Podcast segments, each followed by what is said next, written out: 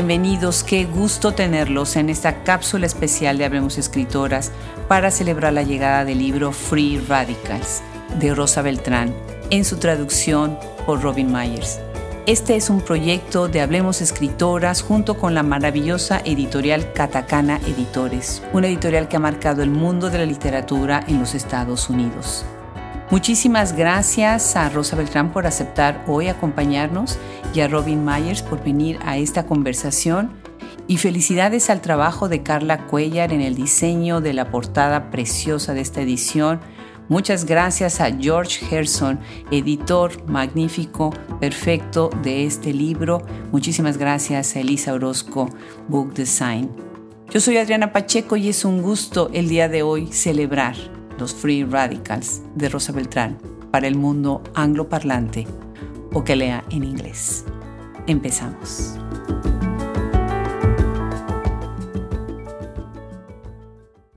Pues qué tal, bienvenidos a Hablemos Escritoras. Estamos muy contentos porque hoy vamos a tener una serie de muchas conversaciones sobre un libro que nos tiene verdaderamente encantados. Al fin acaba de llegar este maravilloso y bellísimo libro, Free Radicals, de Rosa Beltrán, traducido por Robin Myers. Estamos pero felices, felices. Bienvenida Robin, gracias, gracias por hoy platicarnos sobre esta idea de traducir el libro. Gracias a ti, Adriana, qué gusto estar aquí con ustedes. Y Rosa, mil gracias también por hacer el espacio y acompañarnos el día de hoy. Hola, Adriana y Robin, qué felicidad estar con ustedes aunque sea por Zoom. Ya lo haremos en persona. Claro que sí, claro que sí. Bueno, pues estamos hoy celebrando que llegaron ya sendas cajas con esta belleza de libro a Austin, Texas, y de ahí vamos a empezar a repartir. Y bueno, yo quisiera hacer la primera pregunta a, a Rosa Beltrán. ¿Qué sientes tener tu primera novela traducida al inglés? Una emoción muy grande. Me habían traducido cuentos y había habido algunos de estos cuentos antologados mm, desde hace muchos años, desde finales de los 90, pero una novela es algo distinto. Es eh, un producto de más largo aliento.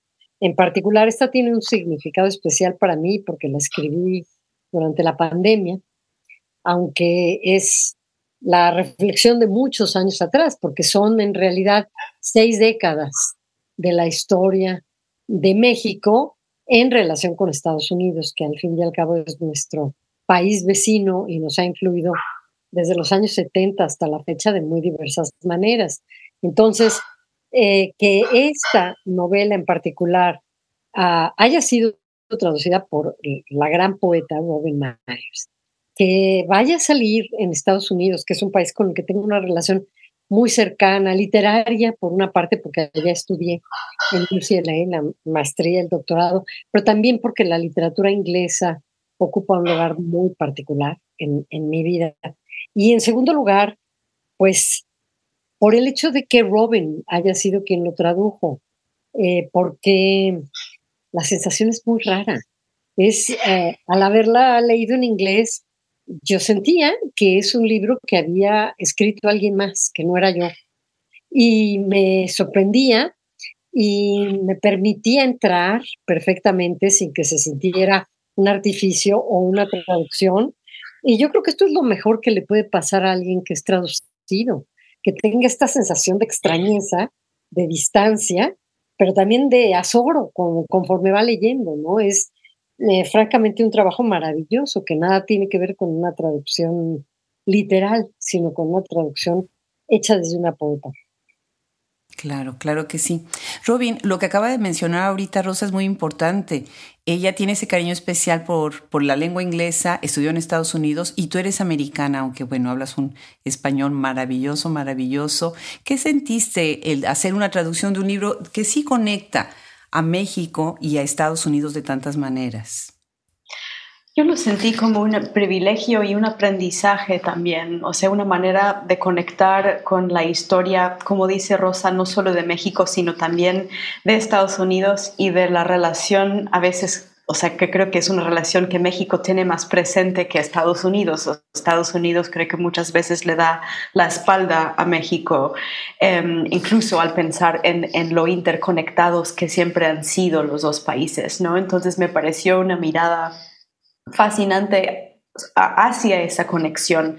Em, y a mí también eh, me fascinó como una manera de, de, pensar, o sea, yo llegué a vivir a México en 2011 y la parte, digamos, más contemporánea de la novela em, para mí fue una manera de pensar en qué estaba yo observando, tratando de entender el momento cultural y político que México estaba viviendo en ese momento, que para mí era todo nuevo, ¿no? O sea, había pasado yo temporadas en México eh, de chica, pero sin tener una red de, amigos, de colegas. Eh, entonces fue también una manera para mí de mirar hacia atrás y después, o sea, de, de, mi llegada, de mi, mi, experiencia personal, de tratar de descifrar el país que me adoptó de alguna manera culturalmente, ¿no? Como, y al final es un libro que siento que se trata de muchos tipos de, de, migrar y de lidiar con la experiencia de ser de un lugar, de un contexto, de un momento histórico y de tratar de compartir esa historia con personas de otros lugares y de otras generaciones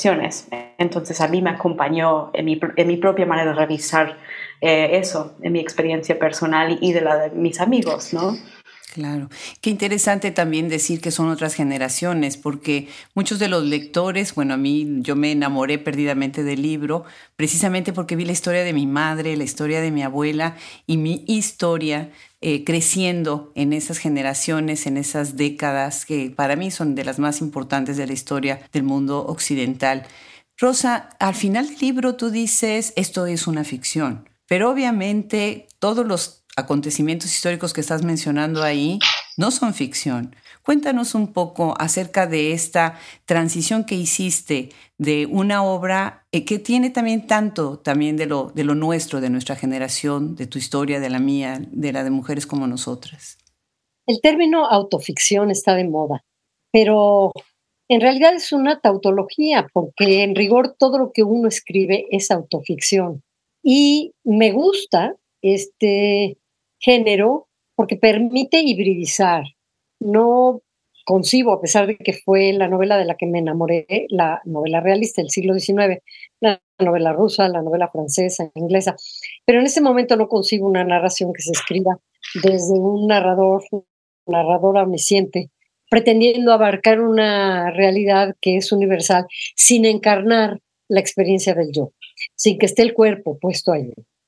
Eh, cuando me di cuenta, esto no fue algo que yo me propusiera desde el principio, que quien narraba era una primera persona en singular y que había encontrado yo la voz, la manera de contarle esta historia a alguien más, que es la generación de las millennials, digamos ahora, de la generación eh, Z o de cristal, o de estas distintas formas en que se ha calificado el ser joven hoy en día, me di cuenta también de que no estaba hablando de una primera persona del singular, de que estaba hablando de una primera persona del plural, de un nosotras, que esa experiencia que está contada ahí por eh, la narradora que ocupa el papel, eh, digamos, central en el sentido de que va a hablar de su madre, que es eh, una mujer que por primera vez pertenece a la generación de quienes utilizaron la píldora anticonceptiva,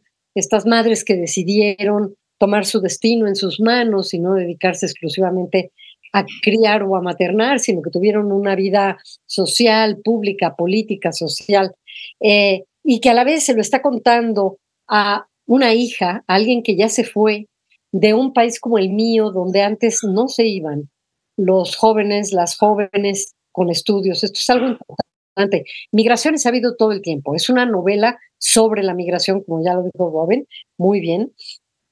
Pero las migraciones eran típicas eh, cuando yo era niña, sobre todo por razones políticas o de violencia, como lo siguen siendo ahora, desde luego, y ahora mucho más dramáticamente, y por eh, personas que no tenían los documentos para poder migrar, de acuerdo. Pero lo que no ocurría cuando yo era chica es que los jóvenes, las jóvenes con carreras universitarias, con trabajos profesionales, se fueran. Porque cuando alguien eh, se iba por mucho tiempo, en los 70 y todavía en los 80, las generaciones anteriores a la mía le preguntaban, ¿y qué se te perdió por allá? Y sabemos de todas estas historias que pertenecen a lo mejor al folclore, donde viajaban con latas de chiles, los mexicanos, cantaban Cielito Lindo cuando estaban en los canales en Venecia y los comparaban con Xochimilco. Siempre tenían referentes de su país y esta mirada nostálgica eh, para pensar que volverían todo el tiempo, ¿no? Ahora no ocurre esto. A nadie en su sano juicio se le ocurriría preguntarle a los jóvenes ¿y qué se te perdió por allá? Y esta es una de las preguntas que se hace en la novela ¿y qué se nos perdió? En estos 60 años de historia, ¿cómo se transformó el país? ¿Qué nos pasó? ¿Qué nos está pasando? Y no solo a México, y no solo a América Latina, ¿qué nos está pasando a todos los países? ¿Por qué estas migraciones masivas? Sí, qué interesante el nos. Ahorita estoy escribiendo algo sobre precisamente sobre ti, sobre tu obra. Y una cosa interesantísima, el libro empieza con eso precisamente, ¿no? No sucedió. En inglés dice It Just Happened. Y bueno, algo que, también eh, siento que es muy importante de lo que estás diciendo es que eh, entramos en la modernidad de una manera tan abrupta que nosotras mismas, nosotros mismos, ni siquiera nos damos cuenta de qué tanto estaba cambiando todo y de cómo iba a marcar todas nuestras vidas, ¿no? Fue de una manera tan, tan fuerte. Robin, dentro de esta aventura maravillosa está Catacana. Omar Villasana, eh, pues fue quien hizo este libro, como lo estamos viendo ahora impreso con el sello de ambos. Y bueno, tú has trabajado con Omar, me dio muchísimo gusto que de alguna manera eh, se conocen y de alguna manera tenemos pues esta red, ¿no? Tan interesante. Pero tú tienes muchos otros libros traducidos, me imagino que cada uno es un reto. ¿Cuál fue el reto en Free Radicals? ¿Cuál fue ese reto acá? Muchos retos y algunos tenían que ver justo con lo que estamos hablando de la escala íntima pero épica a la vez de la novela de Rosa, ¿no? Em, el hecho de que abarcara tantas generaciones, tantas historias de tantas personas, tantos hitos eh, políticos, culturales, em, durante todos esos años en la historia de México em, y a la vez es un libro que no se pone nunca solemne con, con esa magnitud, con, con el, el, intento, intento por contar tanto, ¿no? O sea, más bien se siente y la sensación que yo tenía siempre traduciéndola Em, era justo ese tono coloquial de una conversación y al final se va revelando de entre quienes se transcurre esa, conversación, ¿no? Como entre una madre y una hija, pero también son muchas subconversaciones, ¿no? Como muchas conversaciones internas eh, y con otras personas. Entonces, para mí fue un reto que, o sea, me sentía muy comprometida con el reto de traducir el libro con, con precisión en, en, el sentido como de, abarcar de manera clara, de relatar con la claridad em, y, y, es, y, escala el rango, ¿no? Como histórico político Em, pero también de que siempre se mantuviera ese tono de alguien que te está contando algo, ¿no? Me parecía muy importante y un súper logro de la prosa de, de, Rosa, ¿no? Em, y, y, no solo un tono de o sea, de coloquial en sí, sino de mantener y variar eh, los coloquialismos de, muchos momentos de la historia. Y eso fue un reto para mí, no solo en, español, como de, sobre todo la primera mitad del libro, digamos, en que hay muchas frases, dichos, chistes, referencias eh, que yo no manejaba, ¿no? Como en, la cultura de, de esos años en México, pero no necesariamente los manejaba en inglés tampoco, o sea, como requería em, cada, o sea, hablamos de la traducción como si ocurriera entre un idioma y otro, pero en realidad cada idioma son muchos idiomas, son muchos léxicos y texturas em, y capas infinitas en realidad. Entonces para mí fue un ejercicio justo como de tener que adentrarme más en, en, capas eh, históricas, cronológicas, culturales de, del inglés a la hora de traducir, o sea, de, capturar un tono que, que, se, que, se, va cambiando con el tiempo. eso fue uno de los retos que más disfruté también. Es muy rico justo em, sentir esa investigación, ese ahondamiento como en, en cómo se va cambiando un habla a lo largo del tiempo. Qué maravilla. Y sí es cierto, si algo tiene Rosa en su escritura es que es muy simpática. Entonces de repente, ¿no? Te saca la sonrisa y a la siguiente, el siguiente párrafo eh, ya no está sonriendo. Y esos también hasta juegos emocionales a lo largo de la lectura, hay varias escenas fuertes y, la sagacidad o la, el sentido irónico de lo que está diciendo, pues siempre es lo que enriquece muchísimo el texto. Esta es una pregunta para las dos. Una cosa que, que queremos hacer, bueno, que ya lo estamos haciendo y está a punto de salir, hicimos una lista en Spotify de la música de Free Radicals y quedó preciosa porque todo el tiempo Rosa está mencionando a todas estas, bueno, yo me, vi en tantas fiestas, íbamos lo que llamábamos las tardeadas y después íbamos a lo que nosotros le llamábamos la disco y que ahora, bueno, pues ya no se llama así, ¿no? Y bueno, me encanta. Entonces, Rosa, si nos quieres primero contar algo sobre este aspecto tan tan rico que tiene el libro. ¿Y qué opinaste tú, Robin? Porque bueno, de alguna manera también es música que si no escuchabas tú, de chica la escuchas de grande y tus papás también, me imagino. Rosa, ¿qué me dices? Eh, quiero, quiero antes abundar sobre esto tan interesante de las capas que mencionó Robin. La, la novela en muchos sentidos tiene influencia de la cultura anglosajona, no solo porque estamos tan cerca, la amo y amo la literatura en lengua inglesa, sino porque a través de tantos años de haberla leído, uno absorbe también estructuras me gusta mucho observar cuáles son las estructuras que conforman una película, una serie, una novela.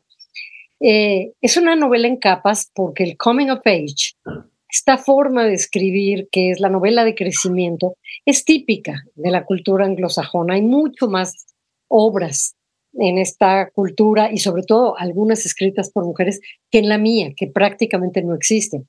Yo puedo citar las batallas en el desierto de José Emilio Pacheco, pero, pero no muchas, muchas, ¿no? Incluso la literatura escrita por mujeres es muy distinta en un lado y en el otro.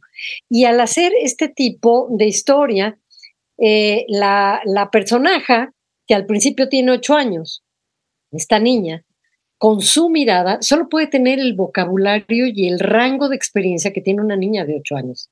Y va a ir creciendo y va a ir narrando los, los acontecimientos que la marcaron o que oye que marcan a los demás. Desde el 68, los movimientos del 68, que no solo ocurrieron en México, eh, el hombre en la luna, ¿no? Pero también después, digamos, el, el, ingreso a los sueños socialistas en México, que tiene que ver con la alfabetización, la era de Reagan y de Thatcher, que nos marcó a todo el mundo, al mundo entero, el ingreso al mundo de la computación y de los medios digitales. Todo esto implicaba distintos lenguajes, ir creciendo, quien va contando la historia en edad, pero también en eh, comprensión del mundo, en conciencia, a partir del lenguaje al que tenía acceso.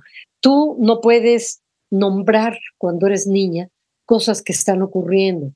Y por eso este intertexto, esta ironía a la que te refieres está presente, porque el hecho de literalizar metáforas cuando somos niñas, niños. Eh, en el caso del español concretamente, decir, esa es una mujer de cascos ligeros, algo que vamos a leer en García Lorca, en la poesía española y en mucha poesía posterior, y que implica que una mujer es una yegua y se la monta. Cuando eres niña no sabes qué significa una mujer de cascos ligeros, pueden ser cascos de caballos, no, no sabes, construyes monstruos en un sentido literal a partir de estas imágenes.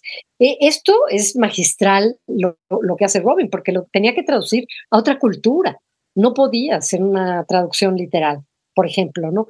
Y a mí me interesaba mostrar que el eh, crecimiento de la experiencia es también la forma en que aprendemos a nombrar y a visibilizar lo que de otro modo es imposible. Lo que, lo que hoy se llama violencia de género no se llamaba así.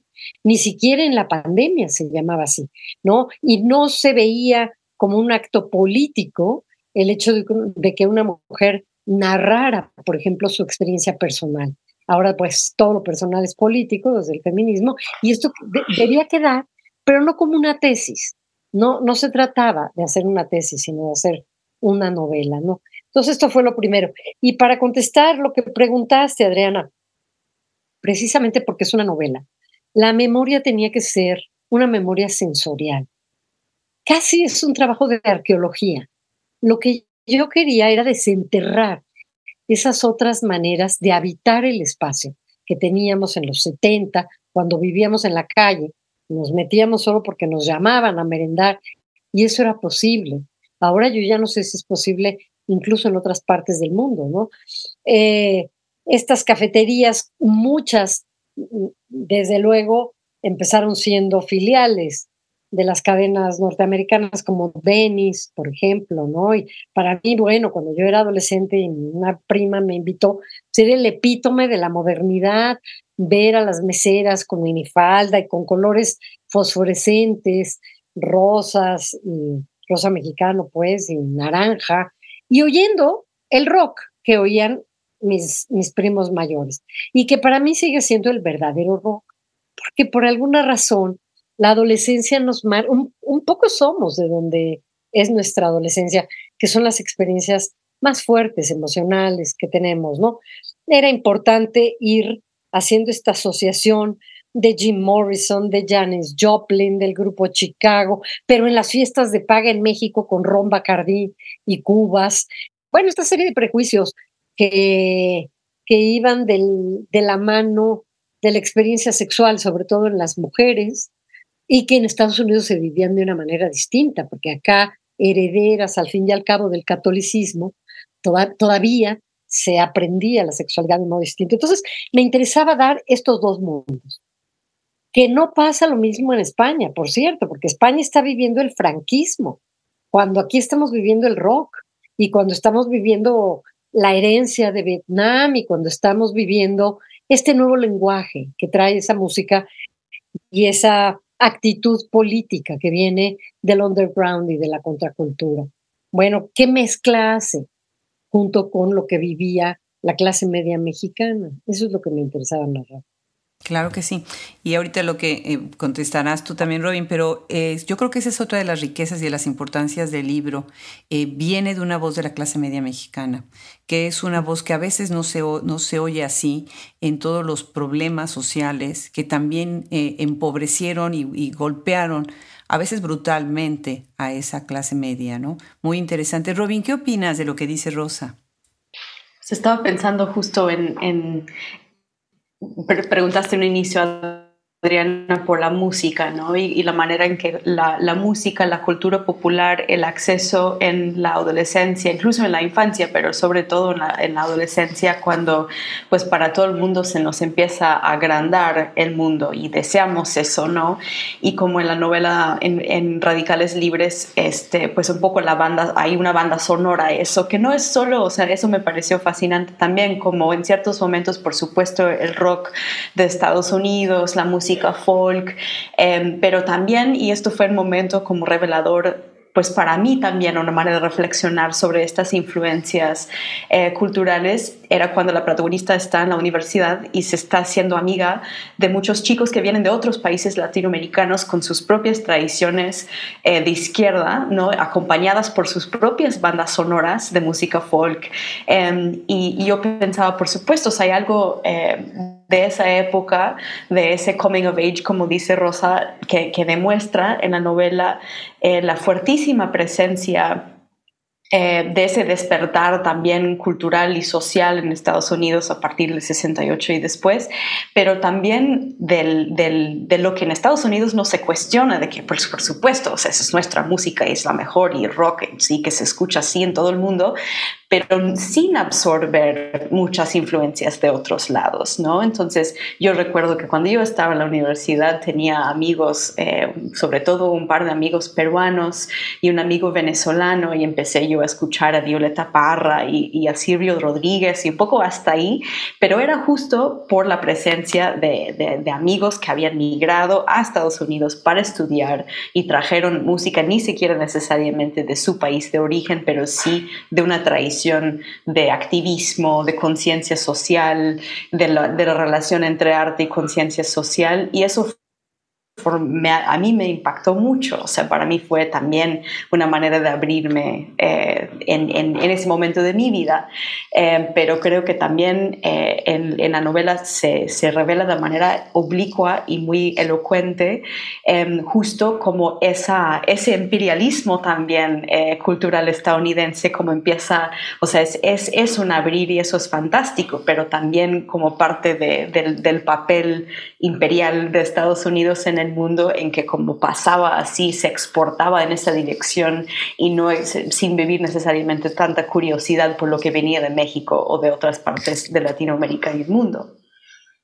Claro, claro, definitivamente. Eh, ahorita oyéndolas a las dos, estoy pensando en algo que, que, es importante. La escena inicial con la que abre el libro. Yo ya nunca voy a volver a ver una Harley Davidson sin pensar en la novela. O sea, hay tantos, tantas eh, referencias a cosas que verdaderamente, Rosa, estás cambiando ahora en nuestro imaginario. Y lo que hice es que, lo que hicimos en Hablamos Escritoras es que entrevistamos a Carla Guillén, que es quien hizo la portada del libro porque nos pareció muy interesante la instalación que ella hizo, todas estas capas, ahorita como ustedes están hablando de estas capas, así está la portada del libro. ¿Nos quieres contar de esta escena inicial, Rosa? ¿Cómo es que, viene esta idea de esta niña que está viendo lo que está sucediendo. Si nos cuentas qué es lo que sucede para todavía más despertar la curiosidad. Bueno, la narradora ve a su madre subida en una motocicleta Harley Davidson, abrazada a la cintura de su amante, diciéndoles adiós con la mano. Se va, se fue, se fue. Guatemala primero y después a otros lugares. Eh, es en efecto una escena muy poderosa porque, porque pensar que una madre se va loca de pasión no es lo más común. Aunque eh, supongo tampoco eh, la escena de la madrecita abnegada que nos exportaba el, el cine mexicano de la época de oro es la más común. Yo creo que hay distintas formas de maternar, desde luego, que la novela habla de los feminismos, no de un feminismo, nada más, atraviesa varios, y, de los machismos, de los micromachismos, las distintas maneras de vivirlo. Pero la niña que ve a su madre irse tiene también una enorme admiración, que la madre está hermosa, tiene 33 años, una cola de caballo, un morral, botas de cuero, falda, y se va. Y, y ella se da cuenta a partir de ese momento de dos cosas. Una, que tiene que ocultar el secreto para siempre, que no puede decir en la escuela mi madre se fue, y menos con su amante, porque entonces eh, no va a tener las herramientas para sobrevivir. Y dos, que la vida de su madre es mucho más apasionante que la suya y que ella está enamorada no del amante, sino de la madre. A partir de entonces la va a buscar en una suerte de trabajo eh, a lo Sherlock Holmes de novela policíaca, eh, siguiendo unas pistas extravagantes, eh, porque como cualquiera necesita comunicarse con esa madre aunque ya no esté. Pero por otro lado, gracias a eso aprende también lecciones importantes, entre otras, por ejemplo, la libertad, la capacidad de autogestionarse, la capacidad de sobrevivir, ser autosuficiente, otras muchas cosas que aprendimos en generaciones subsiguientes a las de la madrecita abnegada, ¿no? Para mí era un reto estético, sobre todo, salirme del esquema freudiano. Yo no quería, me parece muy fácil eh, y muy predecible en términos literarios pensar que todo el origen se remonta exclusivamente a los padres y que tienen la culpa de todo lo que nos ocurre. Porque además, como es el inconsciente el que habla, y habla en un lenguaje como el de la pitia, quién sabe qué dice, ¿no? Y nosotros somos quienes le damos la interpretación, nos obliga a tener significados unívocos, nos impide construir de otra manera nuestra identidad. Yo quería ver si era posible salirme de ese esquema y narrar desde otro lado estas distintas experiencias de la infancia, la adolescencia, la juventud, la migración, todo, todo lo que va tocando, y la, y la violencia también. Se escribe muchísimo sobre violencia, cómo no, en el mundo entero, pero además en México, ¿cómo no? ¿Verdad? Pero, pero también hay un esquema muy previsible detrás de muchas de estas novelas y series, donde se va a hablar del narcotraficante, de sus mujeres, de sus riquezas, de la persecución de parte del Estado, de la intervención de la DEA, y lo atrapan o no lo atrapan, punto final. Esto literariamente no es atractivo. Había que narrar la violencia desde otro lado. Y en el caso de los que vivimos, bueno, Robin, tú una de ellas, aunque en este momento estés en Argentina, pero los que vivimos en México, eh, estamos expuestos, expuestas sobre todo a una violencia verbal muy, muy eh, evidente, a un discurso absolutamente confrontador, estos contra estos, ¿no? más ahora que nunca. Y, y de pronto podemos pensar que esto es lo natural, que esto pasa en todas partes del mundo, y no es así. No es la única estructura, pero había que tomarla de algún modo, que contarla de algún modo y que, pues sí, visibilizar cómo afecta a las mujeres, pero no solo, cómo nos afecta a todos, cómo nos ha transformado a todos y a todas. Claro, definitivo. Ahora, eh, esa transformación también se está dando eh, en varios planos a nivel familiar, porque vamos viendo también las voces de los primos. Eh, la protagonista no tiene nombre propio, está todo el tiempo hablando sí en el yo, pero no tiene un nombre y, está trenzando de alguna manera las historias. Llega un momento en donde de repente al paso del tiempo eh, se, dan se da cuenta de que las primas y las amigas habían vivido cosas que no habían dicho y que las logran verbalizar después ya de adultas. Y bueno, es obviamente eh, esta pregunta, Robin, va dirigida también a, de alguna manera tú como traductora, no nada más tienes el reto lingüístico, sino también de alguna manera el reto emocional. De los traductores se enganchan con los libros, los encuentran, los enriquecen, los, los, buscan. Muchos traductores inclusive son los que son los facilitadores de las traducciones. ¿De qué manera este libro sí dejó algo para ti porque el proceso de traducción, el, traductor es el lector más cercano a la obra de un autor, de una autora. ¿De qué manera, Robin, para ti este libro te deja algo? ¿Qué es lo que te deja? Y estamos, bueno, ya cerrando poco a poco la conversación, vamos a tener la presentación del libro. Este nada más es una pequeña eh, probadita, ¿verdad? Robin, platícanos sobre este aspecto. Difícil escoger una, sobre una respuesta, ¿no? Este, o sea, quisiera señalar a lo mejor algo a nivel del estilo del libro, porque en un, en un, en un libro, en un poema, en el texto que sea, eh, la forma y su contenido, el efecto emocional y, las, y, la material del, lenguaje, pues no, no, se pueden separar, ¿no? Entonces, una de las cosas justo al hablar, eh, por un lado, como, o sea, en todas estas capas, que como se puede resumir muchas, muchas partes de esta charla como que un estudio de capas, ¿no? Em, pero tanto como los grandes rasgos, eh, los, las cronologías más amplias de novela, como lo que sí va narrando de manera más íntima y lo que no narra también, o sea, lo que, como dices, Adriana, como de darse cuenta de, la narradora se da cuenta de que amigas y primas eh, empiezan a vivir cosas, eh, en muchos casos dolorosas, traumáticas, eh, que no se llegan a explicar en el momento.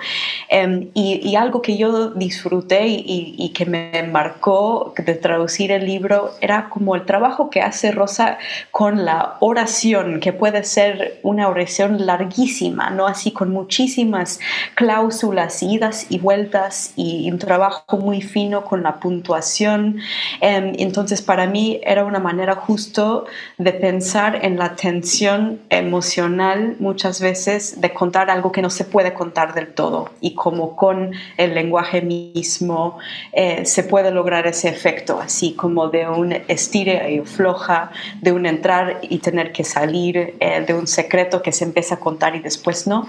Em, y, como alguien que no suele, o sea, yo no escribo narrativa y, a mí me encanta traducir narrativa justo como una manera de vivir tan de cerca un proceso que me parece muy misterioso, ¿no? Como de, de hacer la, una estructura tan, la arquitectura como tan fina, eh, inmensa, pero también pequeñita, ¿no? Como a nivel oración. Em, otra cosa, así pensando en, las, en todos los temas que abarca el libro, em, algo que a mí me, me, deja pensando y me acompaña eh, en, en, en, otras conversaciones interiores, es algo que señaló Rosa sobre el tema de los feminismos, no solo un feminismo y las maneras en que o sea, yo, yo tengo 36 años, ¿no? Este, y yo como hablo, tengo cierto lenguaje, cierto, cierto vocabulario, ciertos puntos de referencia que son distintos de los que tiene mi madre. Em, también tengo amigas de 25 que también ya tienen otras maneras, otras, otras conversaciones, otros, otras experiencias colectivas este, que, que, vivieron en la calle, que vivieron en las aulas, que vivieron conversaciones con sus amigas. Y creo que el libro en muchos momentos y sobre todo hacia el final empieza a ser una pregunta muy abierta y muy, muy honda, como va muy honda en la manera de pensar en las conversaciones políticas entre, entre feminismos, ¿no? Em, que es algo que me parece crucial em, y, me encanta la manera que tiene la novela em, de, sí, de participar en tantas esas conversaciones entre los, las, las, o sea, la protagonista y su hija, pero también como al mirar al mundo a su alrededor y sus cambios. Claro, claro. Pues felicidades, Robin, felicidades el trabajo, de verdad es espectacular la traducción y bueno, se, se enriqueció tanto pues la experiencia de haber hecho este proyecto juntos y bueno, agradezco muchísimo a Omar, aunque no esté acá. Es un gran Al contrario, Omar, que bueno, nos va a acompañar después, pero estar todos en, esta, en esta aventura. Y bueno, cerremos, Rosa, con esta aventura, porque ahora necesitamos enamorar a todos los lectores angloparlantes, no nada más de los países anglo, sino del el mundo, de todos los que no puedan leer este libro en español. ¿Qué les dejas este final para, bueno, para despedirnos y bueno, una vez más para de verdad decir estamos de fiesta, de fiesta con este, esta si ven, es la prueba, todavía dice aquí que no se vende, pero ya las cajas ya están y estamos, bueno, emocionados. Rosa, ¿con qué nos dejas? Es el libro de Robin y es el mío. Son dos libros en realidad.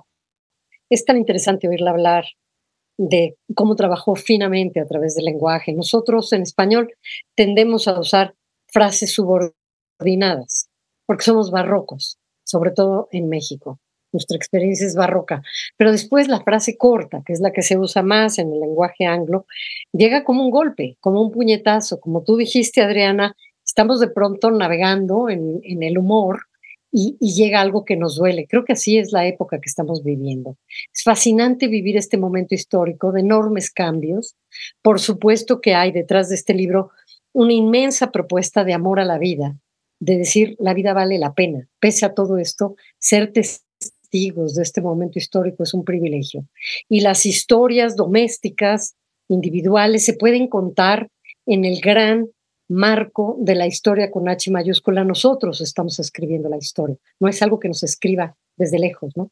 Esto sería quizá uno de los propósitos de la novela y sí, por supuesto, eh, hacernos conocer cómo somos, cómo fuimos, y hacerles esta pregunta a las nuevas generaciones. Me encanta que Robin sea tan insolentemente joven, que en cierta forma pertenezca casi a la tercera generación que aparece en la novela, porque, porque creo que hay ciertos temas eh, clave que están aquí que, que nos atraviesan a varios, y no, no digo varios a propósito, no solo a las mujeres. Está llena de hombres esta novela, de todo tipo, pero están contados desde nosotras. Es ahora nuestro privilegio el contar cómo ha sido esa experiencia, saliéndonos de un discurso mayoritariamente patriarcal y construyendo una contradeclaración al mundo. Definitivamente. Rosa, tú sabes que yo soy una gran admiradora de tu obra, que he leído todos tus libros, eso lo voy a decir con mucho orgullo.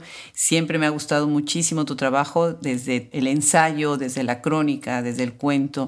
Y bueno, de tener tu primera novela traducida bajo el proyecto Hablemos Escritoras con el sello Catacana también es un verdadero regalo. Te agradezco muchísimo la confianza, porque la verdad es que fue un gesto de confianza el haber lanzado este hijo que bueno, pues ahora sale al mundo. Maravilloso. Un abrazo muy grande para ti, Rosa. Un abrazo también enorme, enorme, Robin, que bueno, hemos, nos has acompañado durante tantos años en Hablemos Escritoras y has sido una gran, gran aliada. Un abrazo enorme para las dos y pronto nos vemos en la presentación del libro y bueno, pasaremos la voz a todo, a todo el mundo. Ahora sí ya no hay límites ni fronteras. Déjame extender el abrazo a ti, Adriana, y hablemos escritoras, a Omar y a Catacana, desde luego a ti, Robin, a quien hizo esta portada maravillosa. Bueno, a todos los que junto conmigo están contando esta historia, estamos contando esta historia de nuestro tiempo. Y más abrazos para ustedes. Qué alegría compartir esto.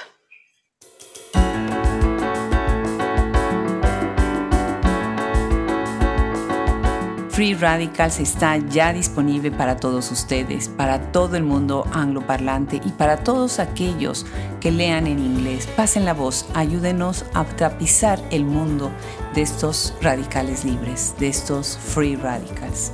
Muchísimas gracias a Rosa Beltrán, muchísimas gracias a Robin Myers por este gran trabajo, muchísimas gracias a quien hizo la portada de este bellísimo libro, Carla Cuellar, y muchísimas gracias, muchísimas gracias al editor George Gerson. Diseño del libro, Elisa Orozco. Yo soy Adriana Pacheco y ha sido un gusto como siempre tenerlos en este espacio.